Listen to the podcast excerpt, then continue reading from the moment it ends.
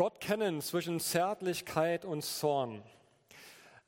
Ich weiß nicht, ob ihr das Anfang des Jahres mitbekommen habt, das war in den Nachrichten, dass Corona und die ganzen Online-Video-Sessions dazu geführt haben, und es war dann mit dem Thema überschrieben, Corona fördert Schönheitsoperationen. Es wurde darüber berichtet, dass die Nachfrage nach Schönheitsoperationen drastisch in die Höhe gegangen sei in den letzten Monaten und der Grund dafür war, dass die Leute zu viel im Homeoffice saßen und sich in all den Videokonferenzen auch ja immer ihr eigenes Bild vor Augen hatten. Und aufgrund dieser verpixelten und schlecht ausgeleuchteten Kamerabilder, das tat manchen anscheinend weh. Und äh, Hand aufs Herz, also ich dachte, ich wäre auch schöner. Äh, das Kamerabild macht mich nicht so schön, wie ich dachte, ich wäre es tatsächlich. Aber das wäre mit euch allen auch so. Von daher bin ich entspannt. Und vielleicht hat sich der ein oder andere auch bei dem Gedanken ertappt, dass er dachte, ha, das Spiegelbild könnte man optimieren, könnte man nachjustieren. Aber ich, ich gehe davon aus, ihr seid schön gemacht und ich wünsche euch, dass er das vielleicht, ähm, ist nicht Hauptthema dieses Gottesdienstes, aber es sei euch zugesprochen, ihr seid wunderbar gemacht, ihr seid einzigartig. Aber worum geht es? Es geht um diese Frage nach diesem Blick in den Spiegel und wie gut kann ich das eigentlich ertragen und aushalten, was ich da sehe. Bin ich damit im Frieden oder bin ich damit im Unfrieden? Schaue ich lieber weg oder schaue ich gerne hin? Heute Morgen beim Familiengottesdienst hat jemand den bösen Wolf gespielt und der fand sich so unglaublich schön. Und der konnte sich gar nicht lösen von seinem Spiegelbild, war irritiert von dem einen oder anderen Pickel in seinem Gesicht, aber in Summe war er der King und der schönste von allen. Wir wollen in die Prophetenbücher Hosea und Habakkuk äh, einen Blick hineinwerfen. Und es geht in diesen Büchern und auch in den anderen Prophetenbüchern immer wieder darum, dass die Propheten im Auftrag Gottes dem Volk Israel den Spiegel vorhalten. Und zwar nicht einfach nur, damit sie sich sehen, sondern mit dem Ziel, mit dem Anliegen, dass sie zu Gott umkehren. Und das Ziel dieser Predigt heute ist, einen Schritt in diese faszinierende Zeit der Propheten hineinzugehen und zu verstehen, warum gab es die überhaupt? Und was war ihre Aufgabe? Welche Bedeutung haben diese Worte von damals auch noch für uns heute? Und am Ende der Serie kann es sein, dass vielleicht mehr Fragen oder Anfragen da sind, mehr Zweifel, vielleicht auch Risse im eigenen Gottesbild. Aber ich möchte uns Mut machen, dir Mut machen, nimm das erstmal an. Also schieb das nicht zu vorschnell weg. Blätter nicht zu schnell ins Neue Testament vor, wo es vielleicht angenehmer scheint, sondern lass das mal auf dich wirken, dass Gott uns hier in diesen Büchern anders begegnet und sich mit einem anderen Bild zeigt, als wir es bisher vielleicht gekannt haben. Und ich möchte mit einer kleinen Einleitung beginnen, die manch einem vielleicht bekannt sein wird, manch einem vielleicht auch nicht. Den einen langweilt es vielleicht auch, für den anderen, für die meisten ist es hoffentlich interessant. Auf jeden Fall hilft es uns zu verstehen, wo wir uns überhaupt bewegen. Elena, du kannst gerne mal die erste Folie einblenden. Wenn ihr diese Folie seht, da wird deutlich, das Alte Testament ist in drei Teile aufgeteilt, den sogenannten Tanach. Und das Ta steht für die Torah, was Weisungen heißt. Das Na steht für Naviim, Propheten, äh, wobei übrigens interessanterweise Navigation hat unter anderem eine Herleitung von diesem Begriff Navi, Naviim. Und das Ch, Retuvim, kommt von Schriften oder Meinschriften und darunter mal aufgegliedert, wie sich die einzelnen Bücher des Alten Testamentes zuordnen lassen. Wenn wir jetzt mal auf die nächste Folie gucken, deutlich wird, diese, dieser Tanach, das ist sozusagen die Bibel der Juden. Diese Bücher, und das ist ein Großteil der Bibel, den wir da haben, also wenn wir das Neue Testament nehmen, ist vielleicht so, das Alte Testament ist ungefähr so. Dieser große, dicke Teil, das ist sozusagen die Bibel, das geoffenbarte Wort Gottes für das Volk der Juden. Die Art und Weise, wie Gott gesprochen hat. Und dieser Tanach, der weist überall an ganz verschiedenen Stellen darauf hin, dass es einen Messias geben wird. Das heißt, alles deutet darauf hin, da kommt jemand, der alles neu machen wird, einen Retter, einen, einen Messias, den Gesalbten. Und besonders die Prophetenbücher, die Naviims, sprechen immer wieder davon, dass es eine Zeit geben wird, wo jemand kommen wird, der alles neu macht. Und wichtig zu wissen, ich mache es mit dem Bild deutlich, bis heute halten die Juden nach diesem Messias Ausschau. Wir Christen hingegen glauben, das wäre die nächste Folie, dass Jesus derjenige ist, der schon immer angekündigt worden ist, dass er dieser Retter ist, dass auf ihn all diese Vorhersagen zutreffen, dass er der Sohn Gottes ist, dieser Messias. Und wie gesagt, die Juden warten nach wie vor drauf. Sie sagen, nein, Jesus ist nicht dieser Messias, er ist nicht der Sohn Gottes, sondern wir glauben, da kommt erst noch was. Aber für uns Menschen, die wir uns Christen nennen, heißt, folgende, heißt es folgendes, wo das Alte Testament, dieser große Teil, dieser Tanach, Verheißung ist, also einen Ausblick gibt auf das, was kommt, da ist für uns, und damit kommt das Neue Testament, ist für uns Christus die Erfüllung. Also ohne Christus gäbe es kein Neues Testament, ist sicherlich nachvollziehbar, aber wir glauben, dass sich mit Jesus das erfüllt hat, was das Alte Testament vorhergesagt hat. Und wenn wir genauer hinschauen im Neuen Testament, stellen wir fest, diese Erfüllung ist nicht vollständig da. Da gibt es Berichte und auch Vorhersagen von Jesus oder auch im Buch Johannes über die, die Offenbarung, wo Ereignisse in der Menschheitsgeschichte beschrieben werden, die erst noch kommen werden. Wir sind also in diesem Zwischending, wo wir wissen, der Messias war da, ist, wir, wir geben ihm den Namen Jesus oder wir kennen ihn mit dem Namen Jesus, aber das, was er beschrieben hat, ist noch nicht vollständig da. Wir halten also fest, die Propheten, so großzügig wie sie vielleicht gerne auch mal umlesen, sie erzählen uns sehr, sehr viel über diesen Messias und über Gottes Herzschlag. Und wir tauchen jetzt mal ein. Wir befinden uns etwa um die 800 vor Christus. Das Volk Israel ist in zwei Teile zerbrochen. So ein Stück weit, wenn wem es als Brücke hilft, so wie es die DDR gab und die Bundesrepublik Deutschland. So gab es genauso auch das Nordreich und das Südreich. Zwei Teilstaaten mit jeweils eigenem König, eigener Verwaltung, das Nord- und das Südreich. Und es ging sogar so weit, dass es Kriege gab zwischen Nord- und Südreich, auch mit anderen Ländern. Und was man hervorheben und festhalten kann, ist, dass das Nord- und dass das Südreich immer wieder durchzogen ist von einer großen, großen Gottvergessenheit. Also kaum ein König schert sich um Gott. Es werden Götzen angebetet, die aus Ton und Holz gebastelt worden sind.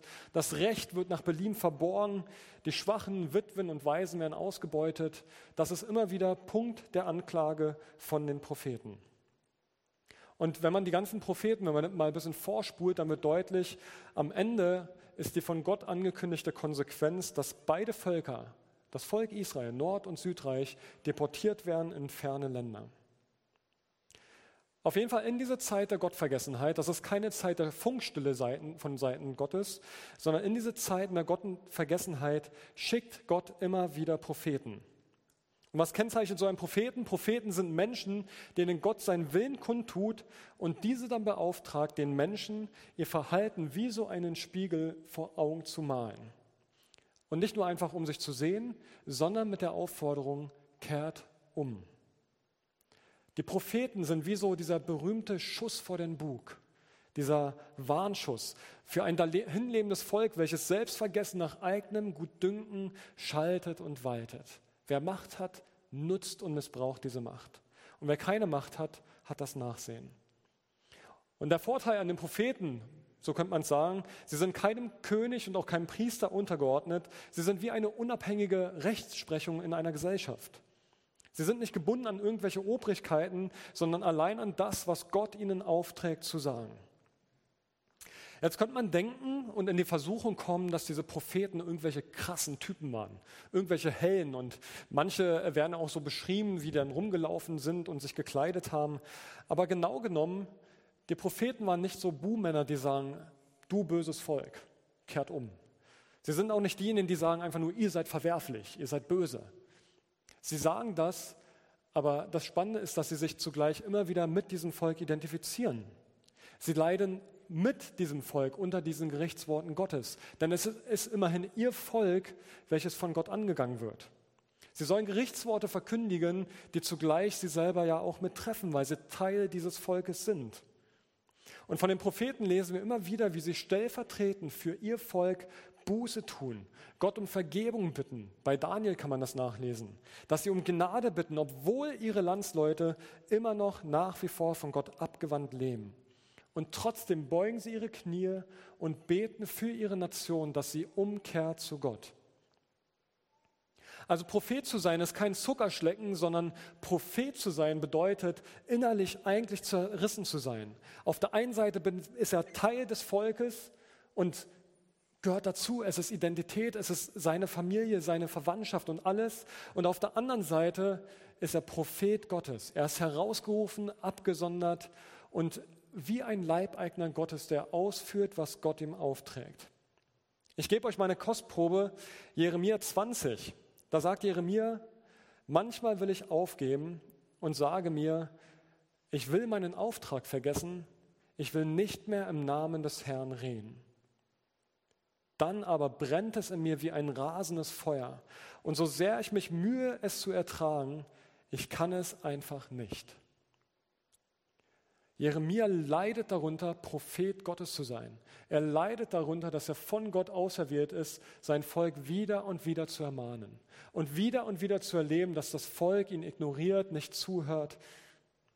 Jeremia muss, reden, was ihm aufgetragen wird, obwohl er es nicht will. Von Jona, der Typ, der sich erstmal in die ganz entgegengesetzte Richtung absetzt, wissen wir, dass er erstmal gar nicht seine Rolle annehmen wollte. Er flieht vor Gott, bis Gott ihn einholt und wieder zurückbringt. Wie geht man so um mit, mit solch unbequemen Gesellen um? Mit so Leuten, die ständig das aufzeigen, was nicht in Ordnung ist. Das Volk Israel geht damit so um, dass sie entweder die Propheten töten, weil sie unbequem sind, oder sie werden ignoriert und verlacht. Und manche wenige haben den Worten der Propheten geglaubt und sie, sie gefürchtet, weil sie wussten und gespürt haben, dass das, was sie sagen, der Wahrheit entspricht. Dass da tatsächlich was im Argen ist und nicht stimmt. Wenn wir jetzt in diese Reihe hier mit einsteigen, dann ist eine Sache wichtig, dass die Propheten weniger dich und mich als Einzelperson ansprechen. Wir hören ja Predigt sehr oft egozentrisch, also sehr individualistisch auf meine Lebenssituation bezogen. Was hat Gott mir zu sagen? Was nehme ich heute mit? Oder habe ich heute wieder nichts mitgenommen? Hier geht es darum, dass die Propheten das Volk als Ganzes ansprechen. Und sie holen manchmal einzelne Personengruppen heraus, nämlich die Verantwortungsträger, die Könige oder die Priester, die Führungsriege und holen sie heraus mit ihrer Anrede und sagen, ihr, ihr seid diejenigen, die dieses Volk dazu verführt, Gott nicht mehr zu können, zu kennen. Und das mag uns vielleicht fremd erscheinen, aber ich möchte uns äh, daran erinnern, wenn wir jetzt in diese Reihe weiter einsteigen, hört das nicht nur so sehr für euch, sondern hört auch mal die Anrede da hinein, dass, dass du immer als Teil eines größeren Ganzen angesprochen bist. Dass Gott dich nicht nur sieht und anspricht im Sinne von deiner Existenz, deines Lebens, sondern dich immer im Verbund von deiner Familie sieht. Dich im Verbund deiner Ortschaft sieht. Dich im Verbund eines Landkreises, eines Bundeslandes, einer Nation sieht. Gottes Wort spricht nicht allein dein Leben nur an, sondern Gott hat Sehnsucht nach, diesem, nach unserer ganzen Nation, nach Deutschland nach all den Menschen, die Gott nicht kennen. Und vielleicht können wir so manche Brücke auch von damals hier rüberschlagen, dass so vieles vom, vom Wort Gottes völlig resonanzlos einfach verhallt. Das wird gesprochen, das wird gelehrt, aber wer hört eigentlich noch das Wort Gottes als ein Ruf zur Umkehr? Also Gott spricht dich nicht als Einzelner an, sondern als Teil einer Nation. Und diese Nation heißt in unserem Fall Deutschland. In 1. Timotheus 2, Vers 4, um einfach mal eine Brücke zu schlagen, sagt Gott, Gott möchte, dass jeder gerettet wird und die Wahrheit erkennt. Für mich wäre es eine Erfüllung eines Gebetsanliegens, wenn in dem einen oder anderen etwas entsteht, wo wir nicht über unser Land reden oder über Politik reden oder über die Großen und die Bösen, sondern dass wir anfangen, in eine Reihe zu treten und sagen, Herr, wir tun Buße für alles, was an Schuld in unserem Land da ist. Wir bitten dich um Erbarmen um unser Land. Wir beten für Umkehr. Wir beten, wir segnen unsere Obrigkeiten, unsere Kanzler oder Kanzlerin, je nachdem wer kommt, unseren Bundestag, all die Menschen dort vor Ort. Und völlig gleich, ob was korrupt ist oder nicht, völlig unabhängig davon. Wir haben den Auftrag, unsere Obrigkeiten zu segnen. Um es mal konkreter zu machen, wir gucken uns jetzt mal den Propheten Hosea an. Und Hosea war in einem dieser Teilreiche, war er Prophet, und zwar im Nordreich. Und das, das Buch steigt gleich völlig krass ein. Es steigt damit ein, dass Gott dem Hosea beauftragt und sagt, heirate die Prostituierte Goma. Ja, das fängt schon wieder an. Wir fangen eigentlich an, drüber zu lesen, weil es sowas von ist ja, dass wir, dass wir lieber schnell weiterlesen in der Hoffnung, dass es irgendwie besser wird. Aber es ist Wahnsinn. Der, der Mann bekommt den Auftrag, heirate die Prostituierte Goma. Und dann geht es weiter, dass Gott sagt, wie die Kinder heißen sollen, die er mit der Frau Goma zeugt. Ich muss meinen Ton ausmachen, stelle ich fest. Der erste Sohn heißt Jesriel, das klingt noch harmlos, das heißt übersetzt Gott sät. Die Tochter heißt Lo Ruama, das heißt Unbegnadigte. Und der Sohn heißt, der dritte, das dritte Kind heißt Lo Ami, nicht mein Volk. Ami ist hebräisch, heißt Volk, Lo ist die Verneinung, heißt nicht mein Volk.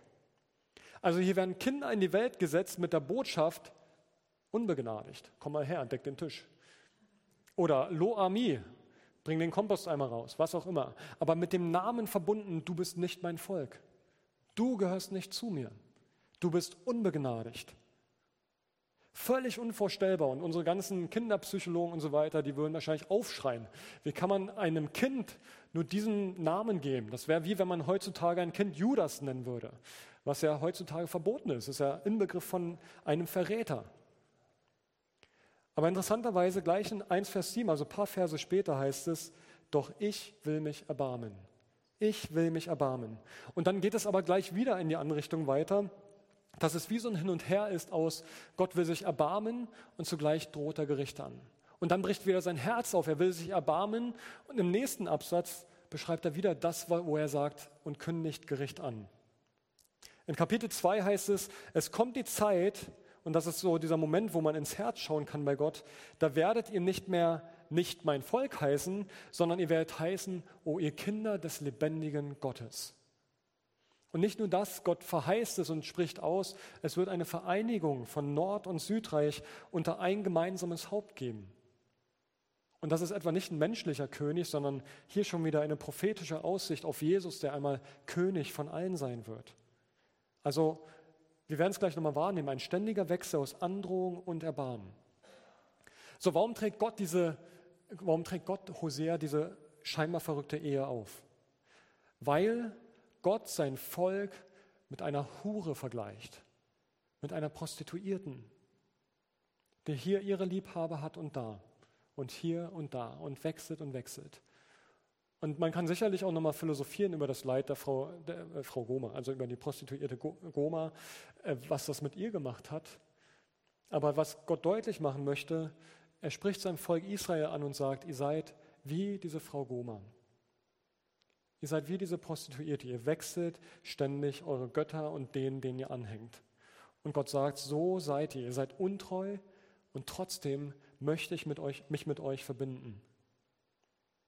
In Hosea 2 wird die Gottesbeziehung Israels im Bild einer Ehegeschichte regelrecht dargestellt und es beschrieben wie ein Drama. Am Anfang heißt es, ist beschrieben diese erste anfängliche Zuneigung und Bindung, dann kommt die Untreue und dieser Bruch und dann kommt wieder dieses neue Wärmen von Gott und die neue Verlobung. Und dann wird Gottes Zorn beschrieben. Gottes Zorn über sein Volk, über seine, diese untreue Frau Israel. Und wer das liest, ich weiß nicht, wer es von euch schon mal im Voraus gelesen hat, wer das liest, der stellt fest, dass ihm irgendwo die Spucke stecken bleibt.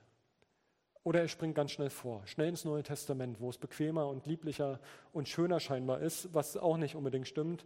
Aber wer es liest, der wird feststellen, dass es verstörend ist.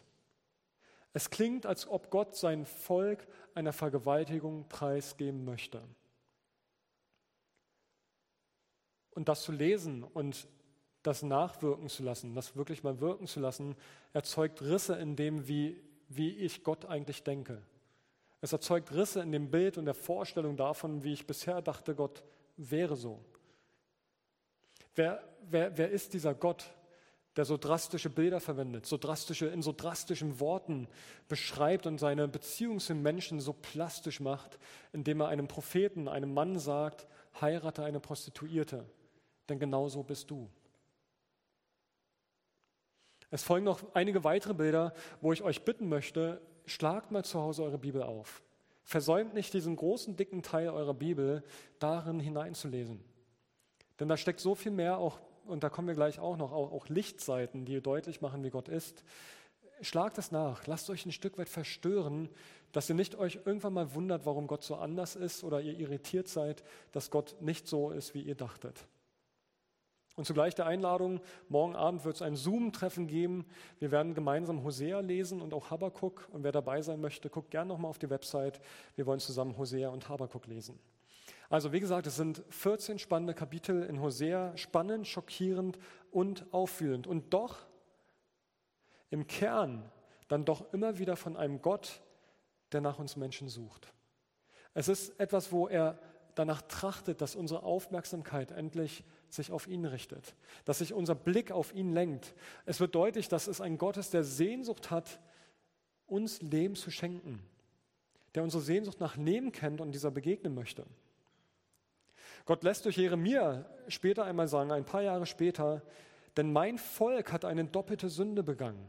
Erst haben sie mich verlassen, die Quelle lebenden, lebenspendenden Wassers, und dann haben sie sich rissige Zisternen ausgehauen, die überhaupt kein Wasser halten können. Gott ist Lebensquelle und muss mit ansehen, wie die Menschen sich abkehren und sich selber vermeintliche Quellen suchen und bauen. In Hosea 6 heißt es, da sagt Gott und gibt nochmal Einblick in sein Herz. Er sagt, O Israel, was soll ich nun mit dir anfangen? Und Judah, was soll ich mit dir machen? Das ist Nord- und Südreich. Eure Liebe ist so unbeständig wie der Morgennebel und wie der Tau. Wie der Tau, der schon in den ersten Morgenstunden verschwindet. Uns begegnet hier ein Gott wie ein Verzweifelnder. Er ringt um sein Volk und fragt sich, wie er, es sich, wie er es wieder für sich gewinnen kann. Er verzweifelt an der Hartherzigkeit, an der Sturheit, der Unbelehrbarkeit seines Volkes. Eure Liebe ist so unbeständig wie der Morgennebel und wie der Tau, der schon in den ersten Morgenstunden verschwindet. Gott verzweifelt an uns Menschen. Das klingt manch einem vielleicht schon viel zu menschlich gesprochen über Gott. Aber es ist ein Ringen Gottes um, um Fassung. Wie können sie nur so starrsinnig sein? Hosea 2, jetzt heißt es, doch jetzt will ich ihr, seiner Braut Israel, freundlich zureden. Ich will sie in die Wüste führen und dort zu ihrem Herzen sprechen. Also was macht Gott? Er, er möchte sein Volk in die Einöde führen, in einen lebensfeindlichen Ort, in der Hoffnung, dass dort, wo sie nicht anders können, sich wieder ihm zuwenden, sich an Gott heften, ihm zuhören, ihm Gehör schenken. Und ein paar Verse später wieder nochmal dieser Einblick ins Herz. Die Ehe, die Ehe, den Bund der Ehe, die ich an diesem Tag mit dir, Israel, schließe, wird ewig bestehen. Ich schenke dir Liebe und Barmherzigkeit. Ich gehe gut und gerecht mit dir um und bleibe dir für immer treu. Dann wirst du erkennen, dass ich der Herr bin. Und wieder wird deutlich, was Gottes Herzschlag und Sehnsucht ist. Er hat uns als Menschen, als Beziehungswesen geschaffen, weil er selbst zuallererst Beziehungswesen ist. Er hat uns Leben geschenkt, weil er das Leben liebt, mit uns. Er hat uns geschaffen, damit wir sein Gegenüber sein können. Spiegelbild, Ebenbild. Und trotzdem wir werden immer wieder innehalten und uns fragen, warum auf diese Art und Weise? Der Auftrag von Gott, dass Hosea eine Prostituierte heiraten soll, er verstört. Hätte Gott, hätte Gott nicht eigentlich mit einer Gleichnisrede arbeiten können? Mit einer Metapher? Er hätte doch sagen können, ihr, ihr seid wie eine Hure, wie eine Prostituierte.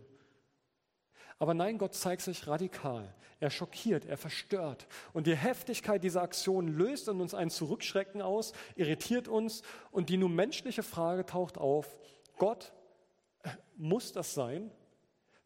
Warum so und warum nicht anders? Hätte es keinen anderen Weg gegeben? Also im, äh, im Studium habe ich gelernt, warum schreibt der Autor es so, wie er schreibt? Und warum, das können wir uns jetzt fragen, warum wählt Gott dieses drastische Bild? Es ist für mich, als ob, als ob Gott wie entfesselt ist. Im Kapitel 5 heißt es, da beschreibt er sich selbst als Löwen, der aber nicht etwa seine Feinde zerreißt, sondern sein Volk. Gott, der Löwe, der sein Volk zerreißen möchte. Wie lässt sich das verstehen? Was ist das für ein Gott, der so zärtlich und zornig zugleich ist? Und wir lesen in Hosea die komplette Bandbreite. Ein Gott, der zornig ist und im nächsten Moment wieder so verzweifelnd, zärtlich und ringend um sein Volk. Vielleicht geht es Gott mit seinem Volk so, dass er, dass er das Gefühl hat, es ist wie so ein Kind auf einer Hängebrücke. Stellt euch mal eine Hängebrücke vor und ihr steht vor dieser Hängebrücke und ihr seht euer Kind auf dieser Hängebrücke laufen und ihr seht, dass dieses eine Seil dieser Hängebrücke reißen wird und das Kind hoffnungslos abstürzen wird in seinen sicheren Tod. Und du rufst hinterher, du rufst deinem Kind hinterher und sagst, komm zurück, komm zurück, diese Brücke reißt gleich. Und dein Kind, es guckt nicht mal zurück, sondern es rennt einfach weiter. Es hört sogar jedes einzelne Wort. So wie, die, wie das Volk Israel jedes Wort des Propheten gehört und verstanden hat. Aber dieses Kind hört es und rennt weiter. Und du schreist. Und du wirst aggressiv in deinem Rufen und Schreien, und zwar nicht, weil du das Kind hast oder so, sondern weil du es liebst und du schreist in deinem lauten Ton, vielleicht aggressiver, als es dir lieb ist, aber du fürchtest um das Leben dieses Kindes. Aber dieses Kind rennt weiter. Und du wirst am liebsten dein Kind links und rechts schlagen können und sagen, komm zurück, aber es kommt nicht zurück. Es läuft weiter. Es hört dich, aber es läuft trotzdem weiter. Und du stehst verzweifelnd da und weißt, wenn ich hinterher renne, ich, ich stürze mit ab.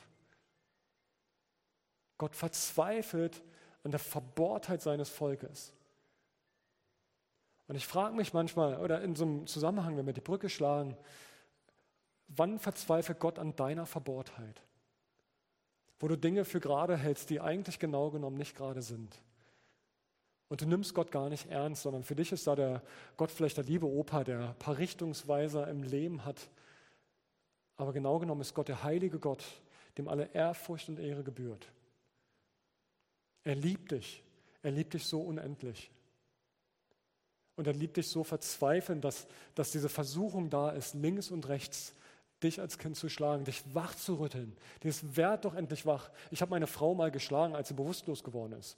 Äh, das war kurz nach der Geburt und ich habe ihr ins Gesicht gehauen, dass sie wieder zu sich kommt. Ja? Und das war nicht Aggression, es war Angst um meine Frau. Und sie war dann schon wieder da und ich habe noch immer, äh, immer gehauen ins Gesicht. Ja? Und sie hat gesagt, ich kann aufhören. Äh, war beim zweiten Kind ist auch nicht wieder vorgekommen. Ähm, aber es war ein Moment, wo ich Angst hatte um meine Frau und sie war, war weg mit, mit der Besinnung. Und natürlich war das keine Wut, es war Angst um meine Frau, dass sie wieder zu sich kommt, dass sie wieder da ist. Und trotzdem bleibt das Bild, was ich gerade mit der Brücke beschrieben habe, nun ein Bild, was ich mir jetzt konstruiere, um es für mich dann noch wieder greifbar zu machen. Ich weiß nicht, ob dieses Bild am Ende es auf den Punkt bringt, ob es den Punkt trifft, wie, wie Gottes Herz an der Stelle tickt, leidet und an, an uns an unserer Verbohrtheit oder an unserer Abgewandtheit verzweifelt. Aber, aber es macht deutlich, wie verzweifelnd es ist und wie schmerzhaft es ist, wenn nur der eine liebt und der andere nicht.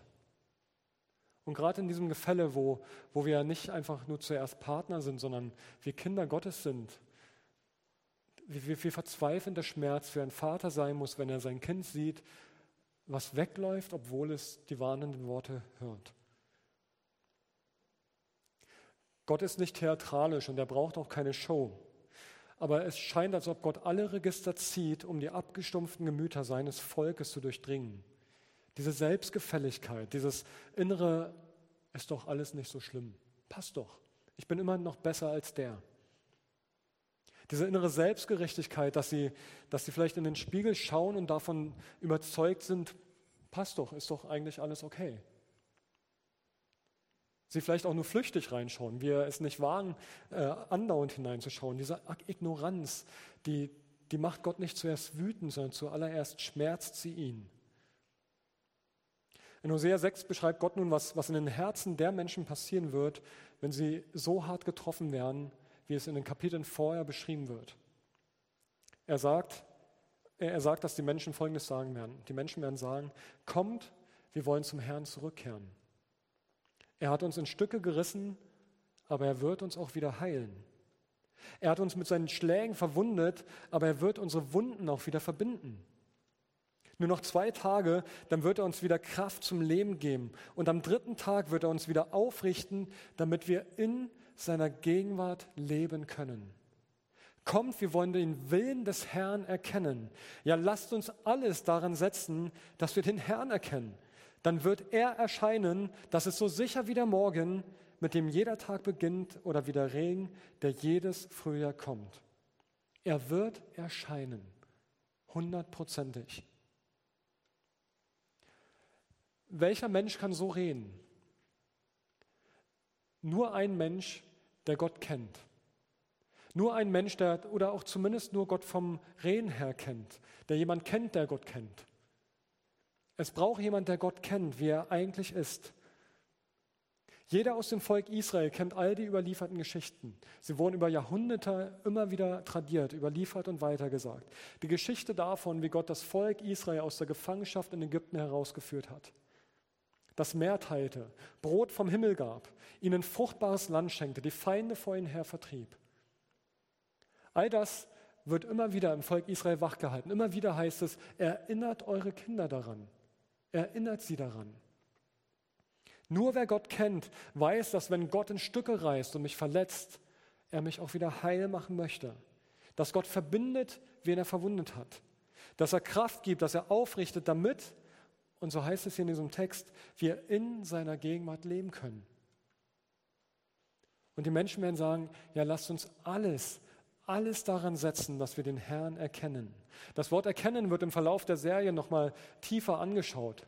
Da steckt so viel Tiefe drin, was dieses Erkennen meint. Wenn wir die Prophetenbücher uns im Ganzen anschauen, dann stellen wir immer wieder fest, dass Gott genau darum ringt. Dieses Wechselspiel aus Gott droht und zugleich öffnet er sein Herz und zeigt, dass am tiefsten Grund nicht der Zorn ist, am tiefsten Grund ist diese Liebe und der Schmerz über diese unerwiderte Liebe Gottes. Das Alte Testament ist voll von diesem Hin und Her des Volkes Israel. Und ein Stück weit ist es vielleicht genau auch unser Leben. Dieses Hin und Her, was Gott mit uns hat. Und trotzdem ist er treu. Trotzdem ist er der, der jeden Tag neu, jeden Tag frisch und neu mit seiner Gnade da ist und uns ruft. Und wenn wir mal drauf schauen, welche Bilder Gott verwendet, um die Beziehung zwischen uns und ihm zu beschreiben, dann kommt das Bild der Ehe und das Bild der Sohnschaft, der Tochterschaft, der Kindschaft. Gottes Sehnsucht ist, dass die Menschen in seiner Gegenwart leben. Und er gebraucht mit Absicht dieses wunderschöne Bild der Ehe, weil es keine tiefere und intimere Art der Verbundenheit geben kann zwischen Menschen. Aber zugleich kann die Verletzung auch nicht tiefer sein, als wenn genau in diese Ehe, in diesen Bund ein Bruch hineinkommt. Tiefer kann der Schmerz nicht gehen. Tiefer kann die Verzweiflung nicht gehen, wenn das Gefühl da ist, da wird etwas auseinandergerissen, was eigentlich eins ist. Aber trotzdem, das Motiv ist das Motiv der Ehe, das Bild der Ehe. Das Bild der Sohnschaft, Hosea 11, da sagt Gott, ich hatte Israel lieb wie meinen Sohn und, und rief ihn aus Ägypten. Ich lehrte dich gehen, also ich war dein Vater, der an deiner Seite lief und der dir, der dir das Laufen beigebracht hat. Meine Seile waren Seile der Liebe. Das Joch wird beschrieben als ein Joch, was Gott mit Tragen geholfen hat. Also ein Gott, der durch und durch auf sein Volk bezogen ist. Hosea 11, Vers 8. Oh, wie könnte ich dich aufgeben, Ephraim? Das ist ein Kosename oder ein anderer Name nochmal für Israel. Wie könnte ich dich, Israel, im Stich lassen? Wie könnte ich dich preisgeben? Schon bei dem Gedanken daran bricht mir das Herz und ich empfinde tiefstes Mitleid für dich. Denn, und jetzt kommt der Grund, warum Gott diese ganzen gedrohten Bilder nicht in dieser im expliziten umsetzt, denn ich bin Gott und kein Mensch. Ich bin der Heilige, der bei euch wohnt. Ich komme nicht, um euch im Zorn zu töten. Am Ende hat es Konsequenzen. Das Volk Israel wird weggeführt, das Volk Juda ebenso auch. Es gibt auch Tote am Ende, aber Gott hatte nie das Ansinnen, das Volk Israel auszulöschen. Auch wenn er es immer wieder formuliert, am Ende tut es nicht. Bis heute ist Israel sein Augapfel. Wir kriegen das am Ende nicht rund. Die Bilder bleiben verstörend. Und ich habe hier nicht alles vorgelesen, es passt hier gar nicht rein und sprengt den Rahmen. Aber ich möchte dich bitten, lies das mal nach. Lass es mal auf dich wirken, wie Gott dir noch darin begegnet und wo das Verstörende und das Zärtliche, das Zornige und das Zärtliche Hand in Hand geht. Und wenn wir trotzdem alles nochmal versuchen zu bündeln und nicht in der Absicht, alle Fäden am Ende zusammengebunden zu kriegen, das, das geht nicht. Gott bleibt nicht, bleibt unfassbar. Aber es gibt eine Sache, die deutlich wird. Gott sucht dich mit einer Verzweiflung und mit einer Sehnsucht danach, dass du ihm seine Aufmerksamkeit schenkst. Er möchte dich ganz, weil er weiß, dass das eigentliche Leben, wonach du dich sehnst, nur bei ihm zu finden ist. Er weiß, dass all die Orte, an denen du sonst suchst, egal was, dass es letztendlich eine maskierte Sehnsucht nach ihm ist. Du suchst an diesen Orten, die vielleicht dunkel, heimlich oder für dich beschämend sind. Du suchst etwas, was du nur bei Gott am Ende finden kannst. All deine verzweifelten Suchen sind maskierte Sehnsüchte nach Gott. Was gibt es noch für einen Punkt? Zum einen diese, diese verzweifelte Suche von Gott nach dir. Das andere ist, Gott gibt dich niemals preis. Denn zu jedem Zeitpunkt ist seine Barmherzigkeit für dich entbrannt. So haben wir es von in dem einen Text gelesen. Gottes Barmherzigkeit brennt für dich. Und wenn wir jetzt bei den Spiegeln sind, Gott hält dir diesen Spiegel nicht vor, um dich zu beschämen. Er hält ihn dir vor, damit du dich siehst, wie du bist, damit du umkehrst zu Gott damit er dich zu dem machen kann, was er in dir sieht, was er lebendig werden lassen möchte, was er erlösen möchte. Er macht dir das Angebot, kehre um, denn du brauchst Hilfe und Gott hilft dir. Wenn wir das Bild nochmal von der zerreißenden Brücke nehmen, letztendlich ist Gott derjenige, der sich auf diese zerreißende Brücke stürzt und diese, diese auseinanderreißenden Seile zusammenhält, damit du zurücklaufen kannst. Und Gott fordert dich auf, er lädt dich ein. Reagiere, höre auf ihn. Und genauso können wir über unserem Land, das wäre die andere Perspektive, anfangen auszubeten, Herr, erbarm dich über unserem Land. Mach dich groß, lass Menschen dich finden. Die Ernte ist groß, aber es mangelt an Arbeitern. Wenn du dich noch nie auf die Knie begeben hast, um für unser Land oder für unseren Landkreis, unser Bundesland, unsere Regierenden zu beten, ich mache dir Mut, ich fordere dich auf. Es ist Auftrag, den Paulus uns gibt, dass wir beten für unsere Obrigkeiten. Ich lade dich ein heute Abend, bevor du ins Bett gehst oder wann du deine Zeit mit Gott hast, beuge deine Knie für die Obrigkeiten in unserem Land. Ich möchte mit einem Propheten abschließen, der ganz am Anfang der Bibel mit auftaucht. Das ist der Prophet Mose, der auch als Prophet bekannt ist. Und er hat ganz am Ende, bevor er die Führung an Josua abgibt, da erinnert er das Volk nochmal und fordert es heraus, zwischen Segen und Fluch zu entscheiden. Und er formuliert es richtig so, dass er sagt, ich biete euch heute an, ich lege euch vor, Segen oder Fluch. Und dann beschreibt er den Weg, ohne Gott gehen zu können und die Konsequenzen, die da heraus folgen. Und er beschreibt den Weg, mit Gott zu gehen und zu erfahren, wie sein Segen mit ihm geht. Und manches, was wir vielleicht manchmal als Strafe Gottes empfinden, ist vielleicht manchmal eher dieser selbstgewählte Weg, ohne Gott zu leben. Und umgekehrt, da wo wir unter dem Segen Gottes leben, erfahren wir, dass Gott versorgt und bewahrt. Das lässt sich nicht pauschalisieren, denn wir leben in einer gefallenen Welt mit Brüchen, mit Krankheit, mit unvorhergesehenen Dingen. Aber die Einladung Gottes ist, wähle den Segen, wähle das Leben. Und Paulus, äh, Mose sagt es dann ganz konkret, er sagt, wählt doch das Leben, damit ihr und eure Nachkommen am Leben bleiben. Entschließt euch, den Herrn, euren Gott zu lieben, ihm zu gehorchen und euch ihm ganz anzuvertrauen. Denn er ist euer Leben. Ich lade dich ein, ganz egal, wo du heute Abend mit Gott stehst. Wenn du Jesus noch nicht kennst oder gerade noch dabei bist, ihn kennenzulernen, wir laden dich ein, triff heute Abend eine Entscheidung. Wähle das Leben. Und es wird nicht alles glatt und einfach auf einmal im Leben, aber du wirst erleben, wie Gottes Gegenwart dein Leben prägen wird und neue Perspektiven aufmacht. Dass da ein Licht in dein Leben hineintritt, was bisher vielleicht noch nicht da ist. Gott lädt dich ein, dieses Leben zu wählen, was dich frei macht von Scham, von Angst, von Schuld. Er möchte dich erlösen von Ketten, die es in deinem Leben gibt. Wähle das Leben. Und ja, am Ende bleibt es eine Entscheidung, die du triffst, ob zusammen mit jemandem im Gebet oder du für dich in deinem Kämmerlein, aber wähle das Leben.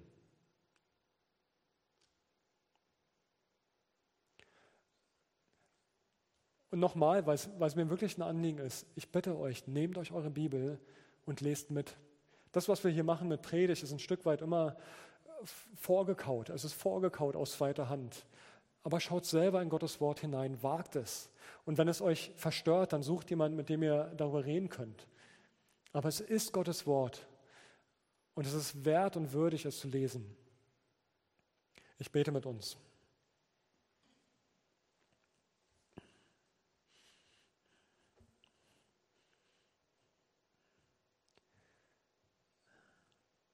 Herr, gibt so manche Zeile in der Bibel, die, die lässt sich nicht kommentieren. Und ähm, wenn wir dann darüber reden, dann, dann ringen wir da auch um Fassung und um dem, darum, dem Ganzen Bedeutung zu geben oder es für uns greifbar zu machen, Herr. Und letztendlich, wie wir es im Lied vorhin gehört haben, du bist der ganz andere. Du bist nicht fassbar.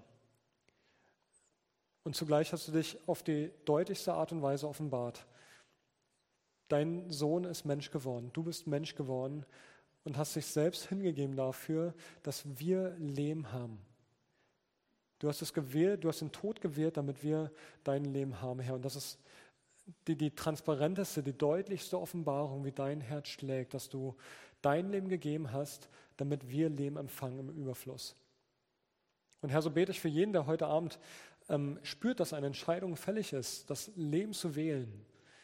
Ich bitte dich, dass du denjenigen segnest und zu dir ziehst. Und ich bete für jeden, der jetzt vielleicht spürt, dass, dass es ganz neu dran ist, das Leben zu wählen. Aufgrund von Lebensabschnitten, von Fragen oder von Entscheidungen, die anstehen, wo vielleicht eine Weggabelung da ist und die Frage da ist, wähle ich das Leben oder wähle ich einen anderen Weg, wo ich spüre, ich wäre im Ungehorsam. Ich spreche dir zu, wähle das Leben.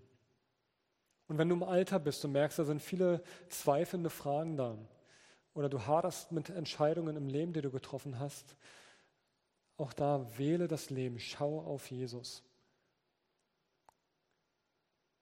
Danke, Herr, für dein Wort und dafür, dass du sprichst. Und danke, dass du derjenige bist, der auch jetzt in der Lobpreiszeit uns an die Hand nehmen wird, Herr. Lass uns dich sehen, auch bei allem, was wir nicht verstehen, dass wir uns an dich heften, Herr. Amen.